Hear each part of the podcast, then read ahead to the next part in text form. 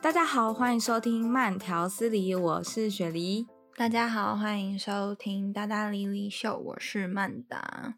大家好，我是娜娜。今天呢，为什么娜娜会跟我一起聚集在我们的 podcast 呢？就是为了要恭喜曼达 终于在魁违了半年吗？哦，差不多，还是一年？半年，总之非常久的 求职过程，终于找到了 dream job。所以呢，我们这集想要来跟他聊聊他这半年来的心路历程。对，曼达，你要不要自己给自己一个掌声好了？还是要我们给你？我为自己感到 骄傲。其实我一直那时候就觉得，你开始要找工作的时候，就觉得，哎，你因为你之前在的那间公司非常的好，现在可以讲那间公司的名字吧？因为之前我们就想说你还在职，要不要讲？你变成新的不能讲，旧的可以讲。对，新的不能讲，那旧的反正你都已经要远走高飞了嘛。对啊，因为之前你是在 IBM，IBM、这么大的外商，而且是在北京，算是 A APEC 区的总公司吗？大中华区的总公司，大众化区对，但 APEC 其实在新加坡。嗯，哦、oh,，OK，对啊，就是在这么大的一间公司，然后当资料分析师，就是算是一个前景非常看好的一个产业跟这一个外商。那你为什么会想要离开它？哦，这一题面试的时候也超常被问到，人家都会好奇说，你为什么要换？为什么要 apply 我们公司？然后其实我是 communication 毕业的嘛，然后一直以来毕业后想要找的方向都是比如说公关啊、行销。但误打误撞，我可能毕业后第一份工作就在 IBM 之前是比较跟 data 相关的，就变成我的 resume 履历，从此以后就。被 twist 变成就是分析啊，数据相关，所以进入 IBM 我也是做行业研究。在 IBM 我负责的部分，因为都是宏观经济，比如说我要去看什么中美关系啊，然后两会啊，十四五习大大最近又讲了什么东西，影响 IT 行业这些无微博诶，我就觉得很无聊。然后 听起来真的很无聊。对啊。然后就觉得哇塞，跟我当初读的就是完全不一样诶，内心就还是对行销或是公关会有一份憧憬嘛，就觉得这才是我想做的，我不想要再每天看这些报告了。然后所以其实、嗯、大概今年我在 IBM 满两年的时候，我就有想说，那我想转换一下我的呃职涯方向。不过一开始，因为其实 IBM 这家公司，它是非常鼓励员工内转。他其实觉得说，如果你是一个好的人才，那你觉得现在做的工作内容不符合你自己的发展的话，他其实会希望说，哎，你还是可以在公司，但是你换一个 function。不过就刚好可能最近 IBM 内部做一些组改吧，所以其实行销转组的话，其实这个机会是今年是没有的。那我就觉得说，嗯，那我不能。嗯不能再继续待下去，因为如果再继续待，我的履历就变成我有快要三年的行业研究 data 相关的经验，就我之后要再挑，就又更难。我很怕我就这样被定型，所以我就大概今年六七月的时候吧，就很认真的开始投递外部的工作机会。那你说你想要找就是很行销的工作，那你所谓的很行销的工作是什么样类别的工作？嗯，就是我希望可能做一些比较 C 端消费品的，就是平常自己私底下就会在使用的一些产品啊，或者是服务。像哦，这题面试也很常被问啊，就说哎，那你为什么不在 IBM 做呢？然后我就会说，因为 IBM 的一些产品，IBM 是 To B 吧？对，或服务都是什么云啊、区块链，就这些我自己嗯根本没有办法去实际体验的服务或是产品，然后我就觉得。没有那么有共鸣吧？如果是我要再做行销相关的，然后，所以我其实最最希望的是可以去，比如说呃美妆啊，或是去什么星巴克啊、Nike 啊这种，就我自己平常都是一个大户，超跳痛啊。对，然后就会觉得说，我如果去做这方面的行销，甚至其实如果是做这方面的行业研究，我都会觉得比我现在的工作内容有趣非常多。嗯。那你面试了几家？哦，我真的面试很多家，有二十吗？有哦，我觉得应该有。面试的去面试的就有二十吗？哦，二十家公司可能没有，但是我面试的次数绝对是有二十次以上，因为同一个 position 你可能就要面试三到四轮不等。这么多？嗯，是的。我不确定台湾现在是怎么样，但是比如说在大陆，一个职位一个 position，它会有大概三到四轮，基本上都第一轮是你的 peer，就可能你进去的时候他是你的组员，他会先有一一轮初步的了解你啊，初步的去看你跟岗位的匹配度，嗯、然后第二轮就是你 team 的主管，第三轮就是部门的主管，然后最后一轮才是。HR、嗯、就是 HR 可能会实际的去看你符不符合公司的一些愿景啊，或是工作氛围。对对对对对，然后会在最后一轮才跟你谈薪水。嗯，那你第一轮跟那个同事面试的时候是全部同事吗？就是你那会遇到的一个组吗？还是他只会派一个人来？这就可能就要看公司嘛，因为我也有呃遇过一个，然后也有遇过一次四个，就是他四个人都一起面我。所以可能要看公司的安排，但他还是一对一比较多。其实，哎、欸，可是他们那些就是跟就是同第一轮同事面试你，他们都面试什么啊？会问什么问题啊？因为感觉起来，通常第一轮如果是同事面试的话，他应该就是看你跟他们的契合度。那如果是问契合度的话，感觉起来你问一些就是自身以前的经验，好像感觉不出来说我到底跟你契不契合，只知道说你专不专业而已啊。对啊，感觉应该会 focus 在你的人的个性，或者是你的嗯气场、态度这些吧，对之类的，是吗？还是不是？嗯，第一轮或是前面几轮，通常都是比如说你的简历深挖。面试的时候啊，我自己 我是不知道大家，难免你会在 resume 上面就是有点碰，就是。碰腿，这叫碰腿吗？就是把自己讲的这个膨胀，对的那个 project 厉害一点，嗯嗯，对对对。但他们就是会很挖的很深，让你如果这个经验真的是掰的话，你到最后一定会讲不出来，你会掰不出来的。对哦，所以前面几轮通常都是。一方面是验证简历的真实度，然后看你讲话的逻辑吧。其实，因为我觉得你如果要在一定的时间，因为不能讲太短，又不能讲太长，可是你要把这个 project 讲得完整，讲得有逻辑，然后 highlight 出你的亮点。其实我觉得这是蛮难的。嗯，就要看你沟通有没有效率。对对对对对。嗯、然后如果你进到下面几轮的话，它才会比较多。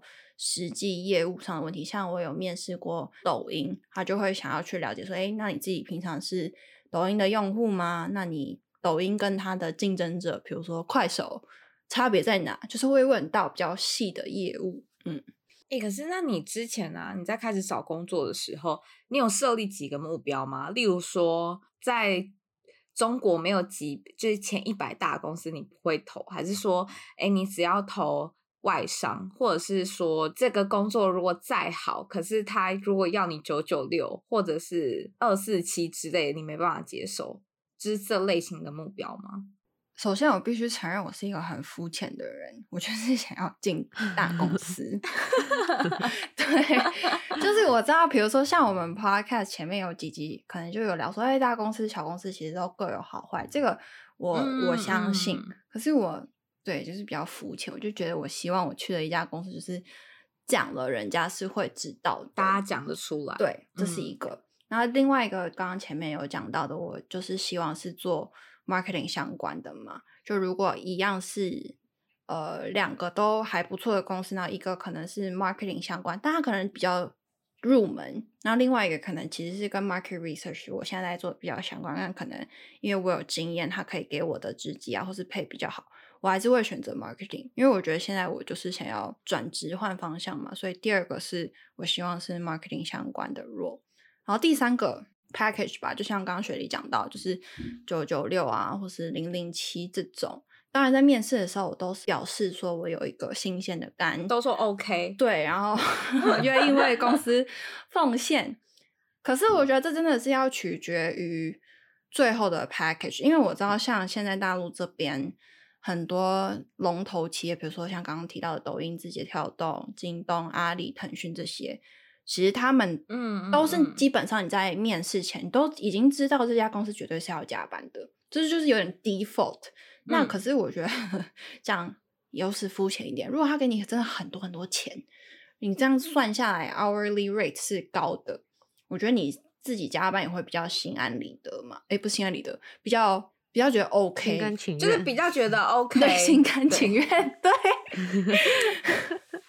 心安理得是什么？Sorry，对我的成语，对你们懂就好嘛。听到这一句 心就会被刷掉，成语就被刷掉。对，不过我的确有面试一家公司，我最后是有谈到比较后面，就是开始谈薪水的时候，他的薪水基本上是跟我现在在 IBM 拿的差不多，可是他 HR 就很明确的跟我说，我们这边是。工作时间呃，早上九点到晚上十点，你可以接受吗？这么长？对，就算你八点都把事情做完了，你还是要待到晚上十点才可以走。所以他们是表定时间吗？对，他们没有劳基法吗？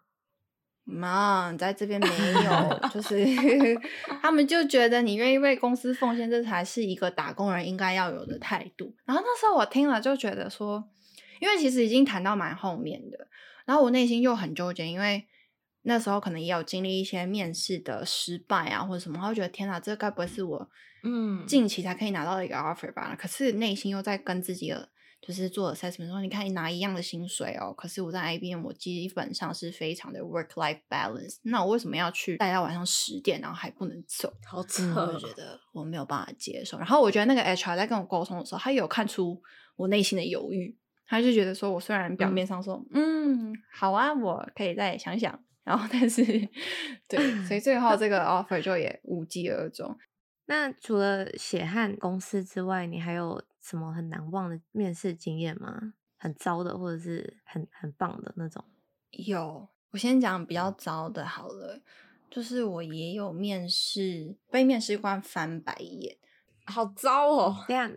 翻你白眼的这个人的 position 是什么？就是哦，那他第一轮哦，他是我的 peer，然后、哦、他只是你的 peer，、啊、对，他只是我如果进去的 peer，他就是对我的回答都非常的不屑一顾，然后甚至会一直 challenge IBM，就说：“哎，那 IBM 其实在国内现在怎么样怎么样也没有很好嘛？你觉得是为什么？”然后一开始都很客气的尽量讲一些，比如说。大环境下，比如说中美关系啊什么，他都会一直很刁钻，觉得我觉得不是这个问题。你有没有真的了解你的公司？我想说，你现在是要我说公司的不好嘛？然后还有就是，like 这个 position 跟你问这个问题都没有关系啊，他只是有点太自视甚高了吧？然后又翻白眼。后来我才知道，原来这好像是一种在这边叫做压力面的面试，就是。他们都会特别设一轮是那种面试官特别没有礼貌，或是我也有朋友遇过说全程面试官完全没有看，因为都视频面试嘛，他全程没有看镜头，都一直在写自己的东西或是滑手机这种，他就是要看你在这种不正常的情况下、压力的情况下，你会不会还是好好的回答问题，会不会还是从容的应答如流这样，然后我觉得超不合理的。可是就算可以，应该也不会想去吧？对啊，就觉得很不被尊重啊。那面试其实还是一个双向选择嘛，你就会觉得说，天哪，我进去，然后你每天都会摆这副脸色，然后跟我翻白眼嘛。如果有个 proposal 我们要讨论的话，而且这只是我给他的理由哦，我帮他找一个理由说他应该是压力面吧。那万一不是呢？就是万一他自己自己的个性就是这样，那他就是真的这样子的 人，啊、你就很崩溃了，超级感觉起来你会被背后戳一刀的那种。说你这家公司真的是在国内很多人想进去的，然后我就会觉得说你这家公司的素质这样，会让我非常大打折扣。搞不好这不是压力面，搞不好他真的就是因为大家都很想进这家公司，所以他那么拽。对，这家公司的面试官很大，通常的一个 comment 就是他们很拽，就会觉得说哼，你不管是哪里，你现在还不是要 apply 我的公司，你还不是想进。就是很自视甚高吧，我觉得非常的没有必要。其实，那会有人问一些政治立场的问题吗？或者是两岸关系这种？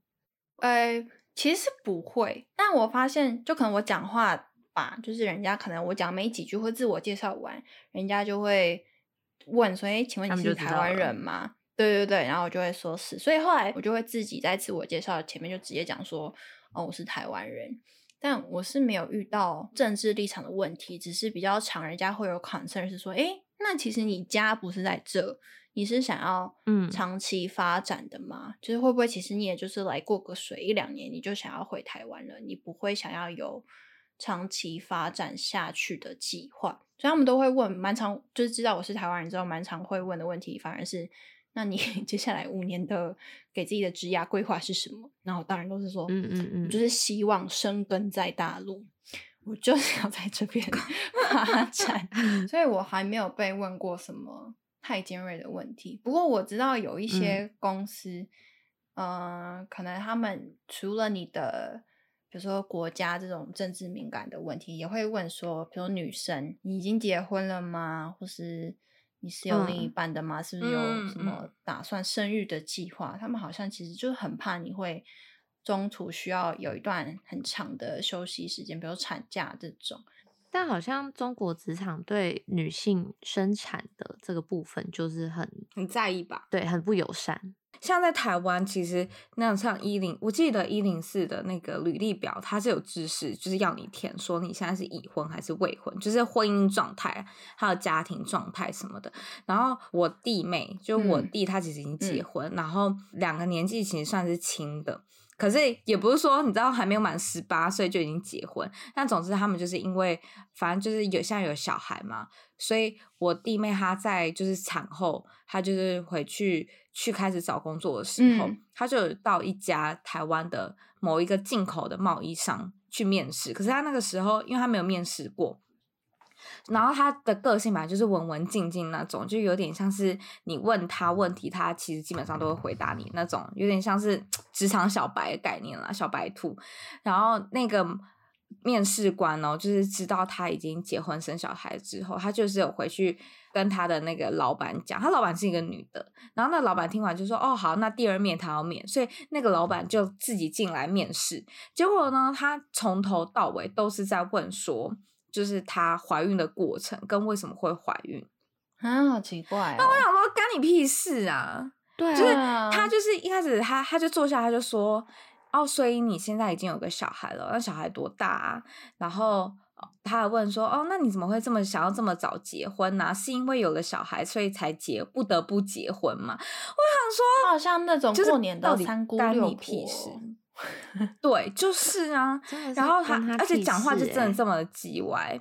然后那时候我弟妹他就他就以为就是面试的人就是这些事，因为他就觉得可能在职场上面，对他觉得可能要交代清楚，这样才不会造成说哦之后进到公司，然后他突然才发现说哦原来你已经结婚生小孩了，然后有这样子的误解，嗯、然后所以他就照答。结果那个面试官还问说哦那。那你们为什么不戴套？我好像干你屁事啊！他这不是这很夸张吗？他直接这样问，我真的觉得就是职场性骚扰，超级没有礼貌。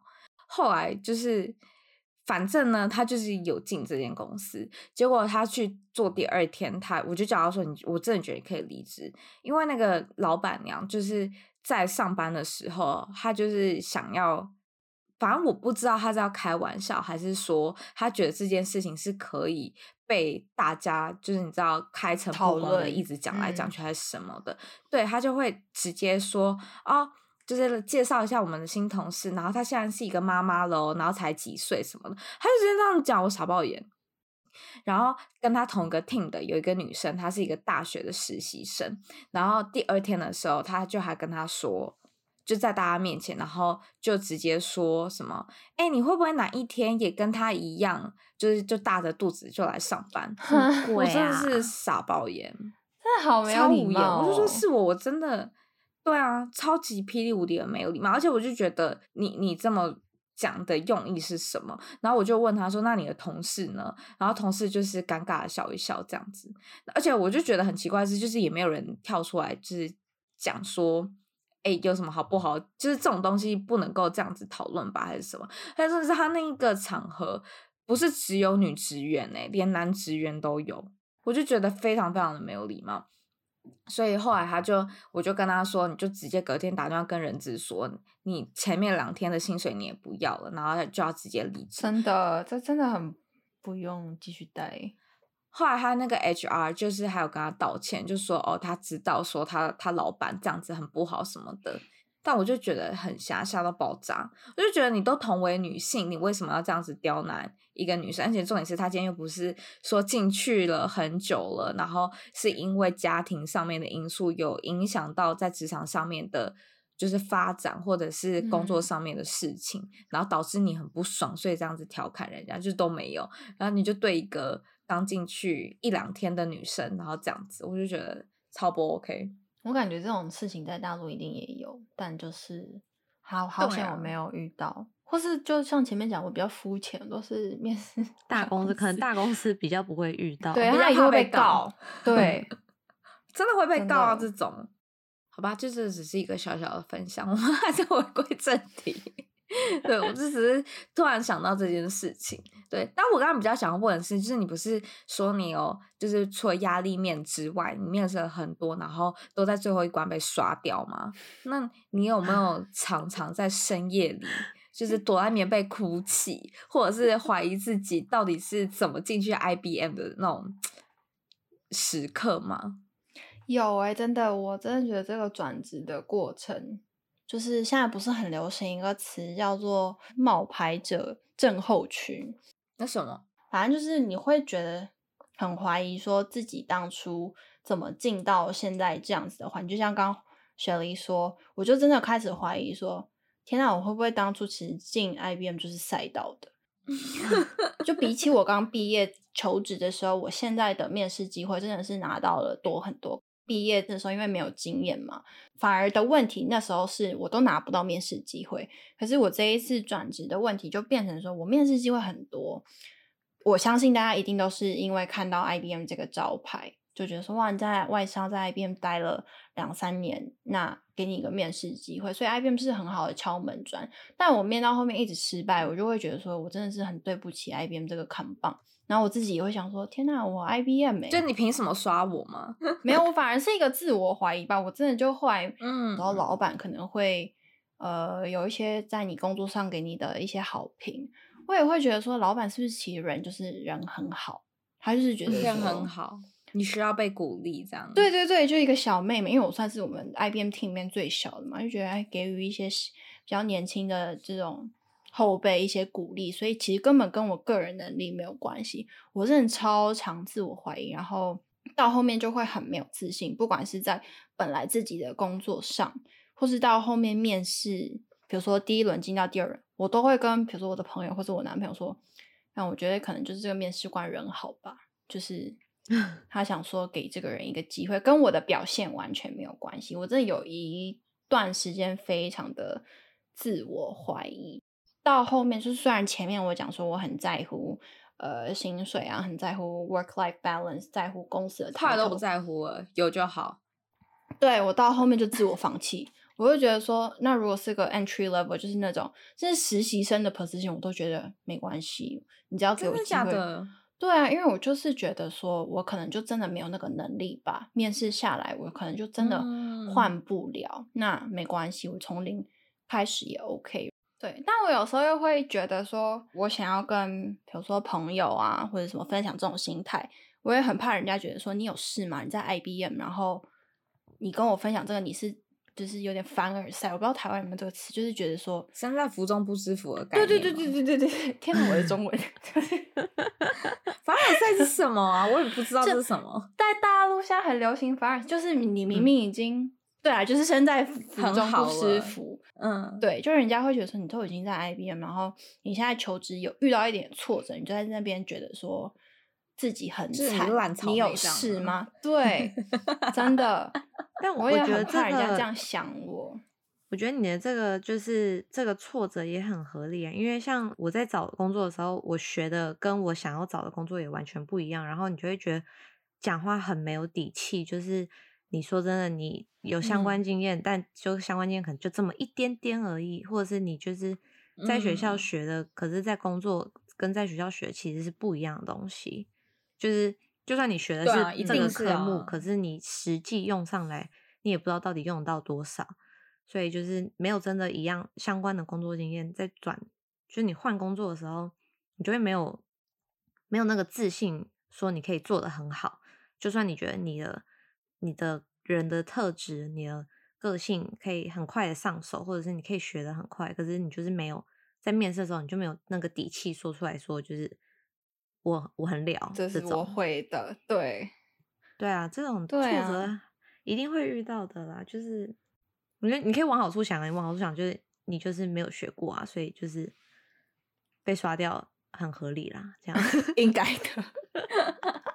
哎、欸，那这样子的话，你有就是崩溃到去求神问卜吗？或者是去算命啊什么之类的？哎、欸，因为以前高中的时候，我们真的还去月老，对不对？就是失恋然后去月老。对啊，就是失恋去月老，然后呢诸事不顺嘛，然后就去算塔罗啊。哦，有那那这可能 真的是我遇到 挫折的一个 pattern，我还真的有去 求神拜佛，我就很需要这种精神上的慰藉。哎、欸，我们去求，就是我们三个去求的。对啊，对啊，求月老啊。我们高中的时候到底在烦恼什么？根本没有任何的烦恼，没什么好烦恼。对啊，高中我们最人生最快乐的时候，到底是在算什么啦？好好笑哦。反正我真的也有，我就是 从六七月开始认真找工作，一直到就大陆这边的有一个很长的长假，是十月一号的十月国庆，十一长假嘛。对，然后我那时候六七月找工作的时候，我给自己设的目标是啊，那我希望我十一前我可以找到新工作。我想说三个月应该差不多吧，十一前找到新工作，然后放假还可以休息一下，然后开始全新的一个 career 这样。就我到十一，就还是没有任何一个下落，嗯、然后我那时候就就真的很沮丧吧。然后我男友就说：“那不然我们去就是散散心啊什么？那我们去杭州。”然后杭州是阿里巴巴总部的所在地，然后我就查一些攻略啊什么，人家就说，嗯，你去杭州一定要去一个这个财神庙，因为马云他都去这个财神庙求签，很准很神，尤其你要去求事业的话，一定要求这个。所以我跟我男友说，我们去杭州什么地方都可以不去，就是要去这个财神庙。我 我就是要靠这个财神庙帮我转运，而且那个财神庙超搞刚，它是在一个山上。所以，然后因为那时候十一，其实，在杭州其实天气很热，然后很多人吧，对，人有很多，所以你什么都要排队，坐缆车，然后又要走很多阶梯才可以走上去那个财神庙。因为很多攻略都会写说，你就是要经历这么困难到达财神庙的路程，财神爷才会看到你的那个诚心诚意。对，然后我想，好，没关系，我愿意。然后我就去财神庙求了签，然后我就。求到了下下签，好，那你这样你应该 会哭吧？当你都已经那么辛苦了，那还下下签？真的，而且我那时候还就是因为人家说你求签，你也不能问的很 general 嘛，你就是要不能说哦，我想要求事业、嗯、事业运，你要问 specific 一点，所以我就还问说，请问我可不可以在近期，比如说一个月内，然后顺利找到新工作来上海这样，然后求到一个下下签。真的会哭哎、欸！我就超沮丧，然后结果还有也有解签，就是网络上很多会，因为这个庙太有名了，他就会帮你，就是有那种解签的一个网页，你可以去查这个签，因为它签都很像那种文言文嘛，你可能不见得看得懂。嗯，结果我后来觉得这个签是有安慰到我，因为它里面就是说不是君酌，就是只是时机不对，不是你的问题，不是说你能力不够啊，或是呃很笨啊，嗯、还是什么，你可能只是。找工作也是需要缘分的嘛，那你就再等一等，可能现在真的不是一个 good timing。然后我心想说，好吧，我就相信财神爷。然后因为我那时候是问一个月嘛，嗯、结果我真的就在下一个月，就是一个月后找到了我现在这个新 offer。哦，我跟你讲，那你所以你以后问你都要问三个月内。你就你就会得到上这种钱，当时就很急，就觉得我从六月都已经等到十月了，我还要等多久？我就是要一个月内，拜托，能不能给我一个 offer？你还记得我去求月老，我是问他半年内，然后他给，给他多一点时间，所以你以后等你要给他多一点时间，不然他去哪里找人给你，或者是去哪里找工作给你？所以我要去还愿，我真的要去还愿那个山啊，做那个什么的，那。我们两个是不是要启程去上海一趟？然后我就再带你们去杭州拜这个财神爷。对对啊，不错，等你等你那个搬家全部 settle 好之后，我们就去找你 settle 好，然后我我们不用在那个隔离的时候就立刻飞，真的。所以我后来就想一想，就觉得说好吧，就是搞不好一切都是最好的安排。就前面可能真的太急了。那你要不要分享一下，就是你面试了十几家的那个，不管是小公司还是大公司，哎，还是你根本就没面试小公司，你只面试大公司？他就很肤浅啊！哦，有几家啦，没有，我后面有自我放弃嘛。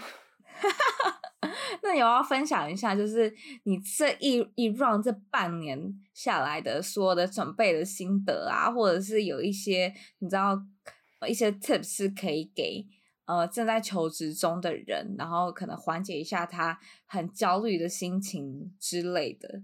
可以，我我觉得面试的 tips 有大概三个。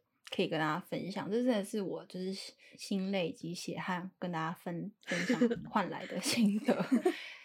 第一个呢，就是我觉得不要一开始面试的时候就像我一样这么肤浅，只投 dream company。因为面试，我觉得面试是需要累积实战经验的。像我现在觉得最遗憾的就是我前三家吧面试的公司，然后有一家就是苹果。然后那个 position 是我真的很想要，然后又是苹果嘛，就觉得哇天哪！但是我那时候面试的经验真的没有很多，所以我在口语表达跟讲话的逻辑，跟我到后面面试是真的有很大落差的，完全不同 level。对，即使在回答一几乎一模一样的问题，还是差别很大。所以我觉得，如果大家就是。有一个，比如说像我是设定 marketing 嘛，那你不要一投就是投大公司，或者你心仪最心仪最想去的公司，嗯、你可以比如说一定也会有一些 HR 看到你的 open 简历是会主动联系你，但你可能觉得这是什么公司啊？对，然后你就觉得，嗯，那我不想不想花时间，不想。不想去面，但我觉得还是可以试一试。你可以去了解说，诶，这个岗位通常 HR 或是面试官都会问你什么问题，可以更好的准备你到后面，如果真的有你心仪的公司的机会的话，你会表现的更好。所以我觉得这是一个，就不要想那么肤浅。嗯。第二个是不要怕露出自己的短处，因为比如说像我要转 marketing 嘛，然后我就会。很害怕说，天哪，人家会不会面试我的时候都觉得我没有这方面的行业经验，没有这方面的呃岗位经验？比如说我面试抖音，我就会疯狂的去划刷抖音，然后去看他们公司的介绍啊，嗯、或者最近的一些 strategy 啊什么的。但是面试通常，比如说今天 HR 打给你，都约后天，你两天内是可以变得多专业？我觉得这不太可能。嗯、但是我一开始都会很想要装的我很懂，然后。面试官多问我两两个问题，多问我三个问题，我就回答不出来了。然后到后面，这是我男朋友教我的，我觉得这很棒。比如说我现在是 IT 产业嘛，然后我在面一个消费品，他就说：“哎，其实你也可以看到我的那个 resume，我在这方面是没有实际的工作经验，不过我。”在准备面试的时候，我做了一些 research，所以这是我 current 的 understanding，就是您也可以听听，然后看我有没有觉得那哪里讲的不对啊。不过这是我最近的一些 research，最近的一些理解，就是你要先坦诚说我不懂，但我有努力。嗯，对，就像我现在拿到这个 offer，呃，它其实是一家汽车汽车企业，然后我其实对车完全不了解，我真的。车子的功能啊，或者性能，怎么几秒可以跑多少公里，我根本完全不知道怎么样才是好的车。它能动就好。对，甚至我自己也没有车，我虽然会开车，但是我都是开，比如说爸妈的车啊什么的，所以我对车真的是不了解。然后到后面面这家公司的时候，我就先去这个车子的展厅，我就请销售去跟我讲解他们最新的一个 model。面试的时候，面试官就说：“那你对我们公司，或是你对车有什么了解？”我就会用这招，我就说：“其实我对车。”真的是没有说到非常专业，可是我面试前我就有去了展厅，然后请销售跟我讲了叭叭叭这款车，所以我现在对公司啊或是对产品的理解是这样。然后真的，我觉得那个面试官的那个表情就是会说、嗯、哇，那你真的是有努力，虽然你不懂。我觉得就比起你一开始要装的很懂，嗯、然后最后被人家问到，哎，其实你你问多问两题就不会，还好吗？对对对对对，我觉得那个差别很大。因为人家都一定看过你的履历了，他绝对知道说，那你前面是 IBM，然后前面又是微软，你都是 IT，你当然不懂车。所以我觉得不用怕说展露自己的短处，嗯、但是你一定要表现出你是非常努力、愿意积极学习的。对，然后还有一点就是，嗯、比如说像我想做 marketing，可是我的。实际的工作都不是 marketing 相关的嘛，所以呢，也是谢谢 podcast，我就 把 podcast 的这个经历，我就写在我的 resume 上。如果说是要 apply 行销相关的岗位，我就会说，哎，因为我们 podcast 有 marketing 啊，然后 podcast 也是一个很新兴的社群平台嘛，所以大家就觉得说，哇，你说你想要转换 marketing，你说你对这方面很有兴趣，你是真的在工作之余，你也有做这方面的努力的。对对对，我觉得这还蛮重要的。嗯，嗯对，这第二点。那第三点是什么啊？第三点 就是 podcast 啊，不是吗？还是没有？哦，第三点是我觉得不要怕寻求帮助。哦，像我在过程中也很害怕去跟别人分享我的心情，或是去寻求。我知道有一个我的朋友在我想要进的那个行业的一个龙头企业。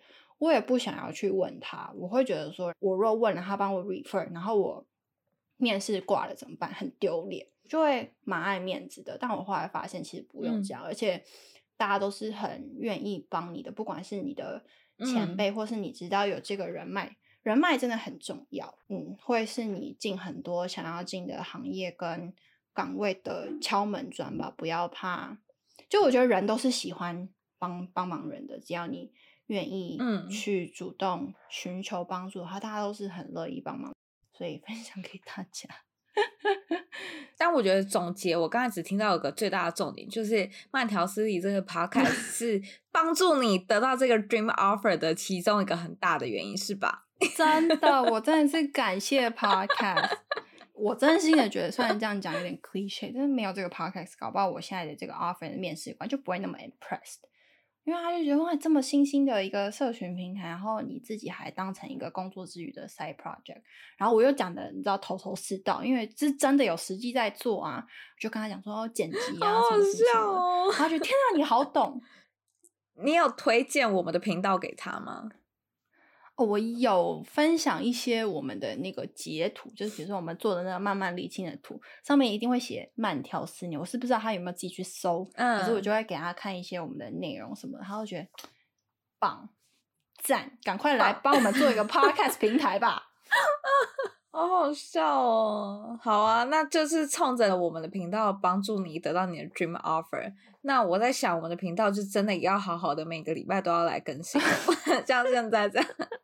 有的时候一忙，跟两个礼拜、三个礼拜才更新一次，这样子，我觉得你的那个。你的主管可能就觉得哦，所以曼达也是讲讲嘛，他一个礼拜才给我月更一次，讲的好像他每个礼拜都更新一样。嗯、真的，我那时候面试的时候都还跟面试官头头是道讲我们有多少听众哦，多少粉丝，都会给我们反馈啊什么的，讲的很有自信，他会觉得天哪，你真的是哦，很很多人在听这个频道诶，头头是道。对，我还讲哎，我还举例说我们。就是拿拿上来讲蔡依林的那集，他也觉得天呐，你就竟然邀请到蔡依林的工作人员，也太厉害了吧！这个节目，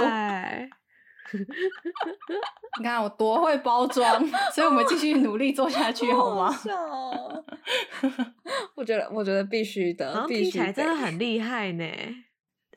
没有啦，我们也真的很厉害，我们不要这样，我们在前往那个厉害的道路上。对，没错。对啊，啊，那今天这集最后，我们就是在一个这么温馨的一个 ending 下，要跟大家说拜拜啦。我们下周一定会更新的，大家敬请期待。好，谢谢大家，拜拜。